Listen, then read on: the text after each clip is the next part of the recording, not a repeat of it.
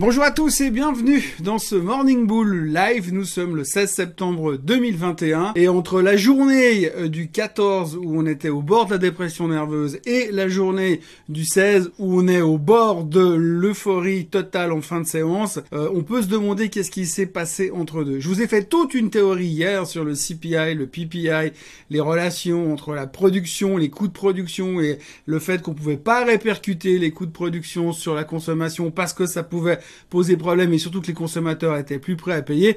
Et puis hier, eh bien, soudainement, tout a changé.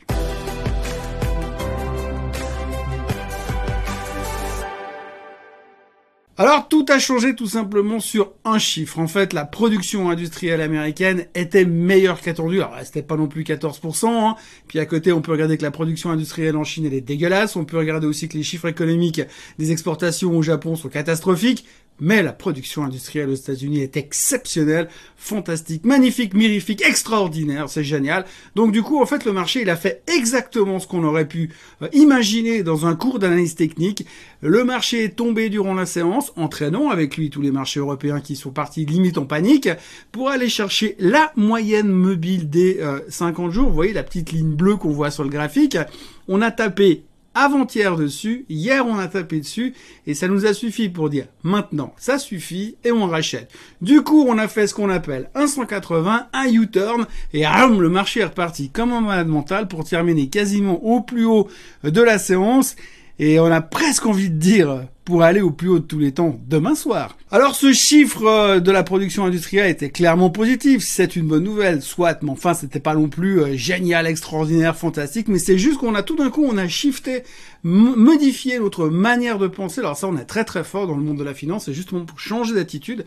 Alors autant avant on avait envie de s'ouvrir les veines et puis de se dire ouais, cette fois c'est fini, il y avait que des mauvaises nouvelles, que des gourous qui venaient dire qu'on allait perdre 6, 7, 8, 10, 12, 14, 32, 54% d'ici les trois prochains mois.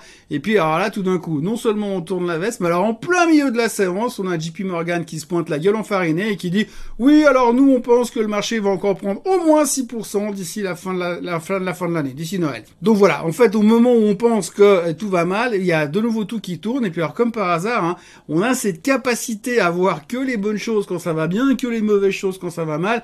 On était au bord de la dépression nerveuse il y a 48 heures, mais aujourd'hui tout a l'air d'aller pour le mieux dans le meilleur des mondes, sauf peut-être en Asie parce que ça continue à être un sacré bordel pour l'instant. Oui, pendant que les États-Unis repartent à l'assaut des plus hauts, que l'Europe se demande ce matin s'ils doivent également repartir aussi à l'assaut, à la hausse en tous les cas. Par exemple, le CAC 40 s'est arrêté juste où il fallait également. Le DAX, on sait pas trop, mais pour l'instant, vu qu'ils avaient un peu de retard hier, on peut espérer que ça monte aujourd'hui. Les futurs américains ne font pas grand-chose, sont légèrement en négatif ce matin. Mais encore une fois, encore une fois, on se concentre à nouveau sur la parce que tout ne va pas très bien là-bas. Alors tout d'abord en Asie, on a des mauvais chiffres économiques au Japon. C'est la première fois que le Japon commence à vraiment rebaisser depuis. Les chiffres étaient nettement en dessous des attentes. Il y a toujours des, exportations, soit, mais les chiffres étaient nettement en dessous des attentes. Et puis en Chine, alors visiblement maintenant, euh, le gouvernement chinois a décidé de s'attaquer au casino. Donc on avait cet endroit vers Hong Kong qui s'appelle Macao, où il y a plein de casinos, où c'était un petit peu un no man's land et puis ouais, le Far West de l'époque. Euh, tout le monde faisait ce qu'il voulait. Et puis alors là, tout d'un coup, le gouvernement chinois veut s'en mêler. Alors c'est pas très bon pour les casinos.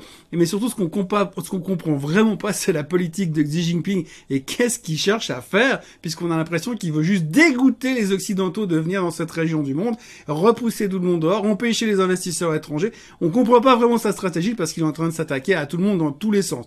Depuis qu'il a commencé à attaquer les voitures type euh, les taxis comme Didi, euh, ils ont perdu 30% de leurs clients. Didi juste parce que le gouvernement veut choper les données des clients, donc du coup ils prennent plus le taxi, en tout cas plus ceci. Donc du coup ça c'est la le premier coup. Après il a fait les écoles, Alibaba, et maintenant il s'attaque au casino. On comprend vraiment pas où il veut en aller, euh, aller vraiment où le mec il a juste pété les plombs. C'est vraiment très très mystérieux.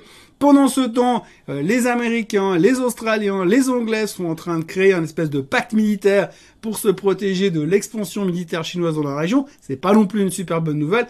Chose est-il qu'aujourd'hui, la journée commence en bain de sang dans l'Asie, 0,7-0,8% de baisse sur Nikkei, pareil en Chine, et puis Macao, enfin Hong Kong se prend près de 2% dans la tête, parce que tous les titres des casinos se font allumer comme aux États-Unis hier soir. D'ailleurs, Donc voilà, en ce qui concerne le marché américain, on a tourné la veste pour l'instant. On a l'impression qu'on est reparti dans une nouvelle tendance haussière après être allé juste chercher le point d'inflexion qu'on voulait, à savoir la moyenne des 50 jours. Maintenant, euh, on repart gentiment. Par contre, c'est pas forcément évident sur l'Asie. On a quand même un petit frein de ce côté-là, mais en même temps, c'est pas l'Asie qui va nous empêcher de retourner au plus haut tous les temps.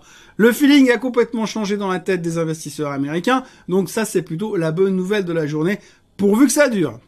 Pour ce qui concerne l'Europe, on notera encore un espèce de, pas bonne sang, mais j'ai la grosse pression vendeuse de nouveau sur les boîtes comme euh, le luxe, comme, LVMH, comme Hermès, comme Kering, parce que de nouveau, on voit que les chiffres du Covid, ça s'améliore pas en Chine. Alors c'est un peu pareil en Occident, mais pour l'instant, on s'en fout, on est passé à autre chose.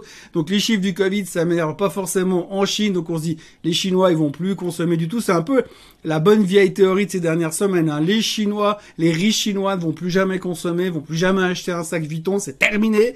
Donc du coup, voilà, pression sur les, luxes de, nouveau, sur le luxe en général de nouveau. Je pense encore une fois qu'il faudra surveiller, qu'il faut surveiller très attentivement ce secteur. Il y aura des opportunités. Pour l'instant, c'est pas la bonne tendance, mais ça peut tourner très vite. On l'a vu euh, typiquement hier soir. Donc grosse pression en Europe sur le luxe, grosse hésitation par rapport à, par rapport à la problématique chinoise. Encore une fois, la nouvelle du jour encore et encore. Ça fait trois jours qu'on en parle, que tous les médias en parlent, donc je suis obligé d'en parler. J'en ai parlé hier, j'en reparle aujourd'hui. On Running est donc sorti en IPO hier. Souvenez-vous, pricé à 24. Euh, ça a ouvert à 36 et des poussières. Ça a été jusqu'à 38 dollars. Ça clôture à 35 dollars en hausse de 45% par rapport au prix d'émission. C'est un carton plein euh, pour Roger Federer. On sait évidemment pas à quel niveau il est rentré à l'époque. On sait qu'il est rentré en 2019. En 2020, on évaluait à peu près la valorisation de On Running à 2 milliards. Là, on doit friser en termes de valorisation quelque chose comme 7, euh, 8 milliards de valorisation, voire 9 milliards. Donc autant vous dire que s'il est rentré en 2019, il a fait x5, x6, je sais pas. Mais en tout cas, euh, ça devrait lui permettre euh, de finir complètement ses travaux et de peaufiner euh, sa maison dans la région de Zurich. En tous les cas, c'est un carton plein pour On Running. C'est un très beau succès pour l'instant. À suivre attentivement ces prochains temps. pas mal de gens commençaient à dire que c'était déjà trop cher, donc il faudra voir un peu comment ça va se traiter ces prochains jours. Néanmoins, On Running a des grosses ambitions. Ils sont très agressifs pour leur développement. Ils ont un très très bon au niveau du marketing. Il faudra suivre attentivement. J'aurais dit, j'ai envie de dire que j'aimerais bien qu'elle revienne un petit peu pour avoir l'opportunité d'en racheter, euh, parce qu'on est peut-être parti un peu trop fort à surveiller ces prochains temps. En tout cas, on va en reparler beaucoup, bien entendu. Deux choses encore à aborder. Le Bitcoin. On a Ray Dalio, le plus gros hedge fund manager du monde, qui a dit euh, hier que euh, le, le, Bitcoin allait probablement se faire buter, tuer, massacrer, assassiner par les gouvernements s'ils commençaient à trouver ça comme une menace. si ça marchait trop bien, donc si, si, si, bien sûr, donc il en sait foutrement rien. Mais il pense qu'effectivement, si le Bitcoin devenait trop important, il se pourrait que les gouvernements viennent s'en mêler et le but, le tue, l'extermine. on se demande euh, comment c'est possible à l'heure actuelle, mais enfin bref, peu importe. Donc euh, des commentaires négatifs de la part de Redalio et quand vous regardez la performance euh, du Bitcoin aujourd'hui, eh bien clairement on se fout totalement des, des avis de Redalio. Le Bitcoin reprend 3 ou 3,5% aujourd'hui, l'Ethereum est en hausse de 7%, donc tout va bien de ce côté-là. On a vraiment l'impression que les gars de l'ancienne finance, quand ils viennent donner leurs avis sur les cryptos, ça n'a strictement aucun effet. Toujours dans la thématique des autres investissements, on doit parler aujourd'hui de l'or et du pétrole. Alors l'or ne fout rien. Il y a un jour, il passe en dessus des 1800, on se dit c'est parti. Il revient en dessous, on dit bah non, finalement c'est pas parti. Bref, il tourne autour de ces 1800 sans vraiment avoir une grande conviction. On se rapproche globalement d'un triangle qui est en train de se fermer. On peut espérer qu'à un moment ou un autre, il va partir et prendre une vraie direction. On espère quand même parce que là, ça devient juste extrêmement pénible. Et de l'autre côté, eh bien, on peut faire un parallèle avec le pétrole qui, souvenez-vous, il y a quelques semaines en arrière, on n'en voulait plus du pétrole parce que les Saoudiens allaient rouvrir les robinets, parce que la croissance ralentissait, le pic de croissance avait été fait. En plus, on avait peur du Covid, il y avait des angoisses autour de tout ça. Et aujourd'hui, euh, le pétrole est en train à péter les 70 dollars. Il est à 70, bientôt à 73 dollars. Il a cassé sa tendance baissière dans laquelle on était depuis quelques temps. Clairement, le baril est en train de partir en direction des 76,50 et si on casse les 76,50, il y a là. Après, ça ira où, il, où ça veut, quand ça veut, mais on n'arrivera probablement plus à l'arrêter. Et c'est vrai que tout le monde est en train de tourner bullish dessus. En tout cas, techniquement, c'est parfait. On a eu donc une banque américaine qui est venue hier pour dire que ça allait à 100 dollars. Donc, bref, il y a un bullishness qui est en train de tourner autour du baril. J'attends avec impatience qu'on atteigne les 80, puis ensuite les 95 dollars par là autour et là tout le monde va venir ouais ça va à 300 et c'est là qu'il faudra commencer à shorter le pétrole. La question du jour, euh, j'y ai déjà répondu sauf erreur. Il me semble. Enfin, c'est pas très important, je vais en parler quand même. Euh, je pense que c'est important de revenir à chaque fois sur le sujet. C'est quelqu'un qui me dit qu'il a des actions d'une société française qui fait du pétrole, mais qui est en train de changer un petit peu de son business et de venir un peu plus dans l'énergie verte. Euh, son nom commence par T et finit par Euh, et puis donc globalement, euh, il me demande comment ça se fait que finalement, quand on voit justement un rebond assez massif euh, de la part du, euh, du baril, comment ça se fait qu'il n'y ait pas une corrélation plus dynamique par rapport aux sociétés pétrolières? Alors c'est toujours la grande question. Hein. C'est un petit peu comme quand vous faites le plein. Euh, vous, aurez, vous aurez remarqué que quand vous faites le plein d'essence et que le baril augmente, alors on vous répercute immédiatement la hausse. Hein. Le baril il passe de 65 à 75. Vous allez à la pompe, ça sera plus cher immédiatement. Par contre, dans l'autre sens, on vous dira, si euh, le baril se pète la figure, on dira, ah oui, mais tu comprends, nous, on a acheté plein de stocks de pétrole à 75, donc on va continuer à te les fourguer très cher pendant que le baril baisse, parce que nous, on doit juste vider les stocks qu'on a payés très cher. Bon, ça, c'est l'histoire des, des, stations d'essence. Pour ce qui est des sociétés pétrolières, en fait, qu'est-ce qui se passe? Eh bien, en général, les sociétés euh, pétrolières, il y en a d'abord, certaines, elles sont toutes différentes. Hein. Vous avez ce qu'on appelle les big ones, enfin les, les types comme Exxon, comme Total, qui, comme Royal Dutch, qui font à peu tout, donc euh, qui font l'extraction, qui font du raffinage, la distribution, qui font un petit peu tout. Et eux, si vous voulez, les différents business qu'ils ont, ils ont des marges qui sont différentes. C'est-à-dire que des fois, c'est pas forcément un avantage pour eux que le baril monte très vite, donc ils ont ils mettent un temps un temps certain pour commencer à gagner plus d'argent. Après, vous avez d'autres sociétés comme les ceux qui font l'extraction purement de l'extraction et de la recherche, par exemple. Eux, ils ont besoin que le pétrole soit très fort parce qu'ils peuvent plus c'est fort, plus ils peuvent aller fort et très bas parce que ça coûte plus cher, plus ils peuvent aussi augmenter leurs bénéfices. Donc du coup, il n'y a pas une corrélation directe. D'abord, il faut bien comprendre qu'une boîte qui achète du pétrole sous forme de baril, après, faut le, faut le transporter, faut le raffiner, faut le distribuer. Donc il y a des coûts là-dedans qui ça, qui s'amoncellent. Donc on peut, on peut pas non plus euh, dire ah mais plus le pétrole monte, plus les mecs ils vont vendre très cher leur baril et donc ils vont faire de l'argent. C'est pas comme ça que ça marche. Il y a une espèce de convexité, c'est-à-dire que ça met du temps à suivre. Si vous avez le baril qui s'envole, les pétrolières vont monter, mais ça va prendre beaucoup plus de temps. Et en fonction de leur secteur et de leur business, certains vont même prendre encore plus de temps, alors que d'autres seront beaucoup plus collés directement au prix du baril. Mais c'est pas aussi simple que ça, et surtout sur les big ones, qui ont un gros avantage, c'est qu'ils payent des gros dividendes. Eux, ils ont vraiment une espèce de réactivité qui est beaucoup plus lente ça fonctionne, mais vous pouvez pas vous dire, moi je vois que le baril va péter à la hausse, donc j'achète des pétrolières. Si vous voulez jouer la cassure du baril à la hausse, faut acheter du baril, faut acheter du pétrole brut, du futur. Point barre. Si vous voulez jouer cette, cette tendance de fond, si vous dire que le baril il va monter à 150 dans les trois ans qui viennent, oui, alors là, vous pouvez acheter des pétrolières parce que vous aurez des dividendes, parce que vous aurez une stabilité, une volatilité moindre que sur le futur pétrole. Et donc, du coup, vous pourrez jouer cette tendance de fond et ça va se corréler sur le long terme. Mais c'est pas de l'immédiat, c'est pas du 1 pour 1. Il faut oublier cette théorie-là, ça n'existe pas dans les pétrolières.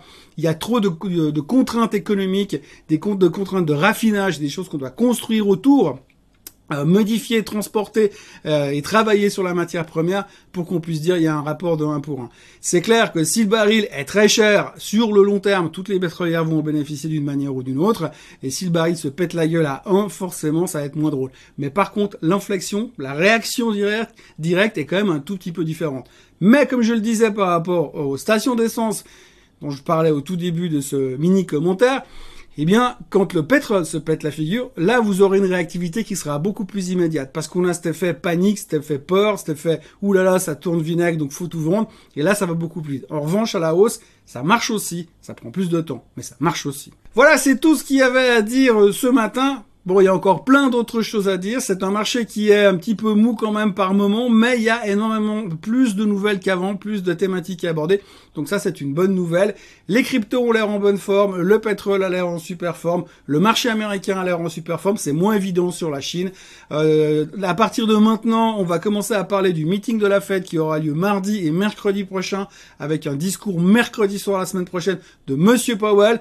On va commencer à se concentrer là-dessus. Ça nous donnera une bonne raison d'attendre quelque chose. Et puis d'ici là, je vous souhaite une excellente journée. N'oubliez pas de vous abonner à la chaîne Suisse Côte Suisse et de liker cette vidéo, de partager ça un peu partout si vous voulez. Et puis de revenir demain euh, pour une nouvelle édition, euh, la dernière édition de la semaine. Passez une très bonne journée. À demain. Bye bye.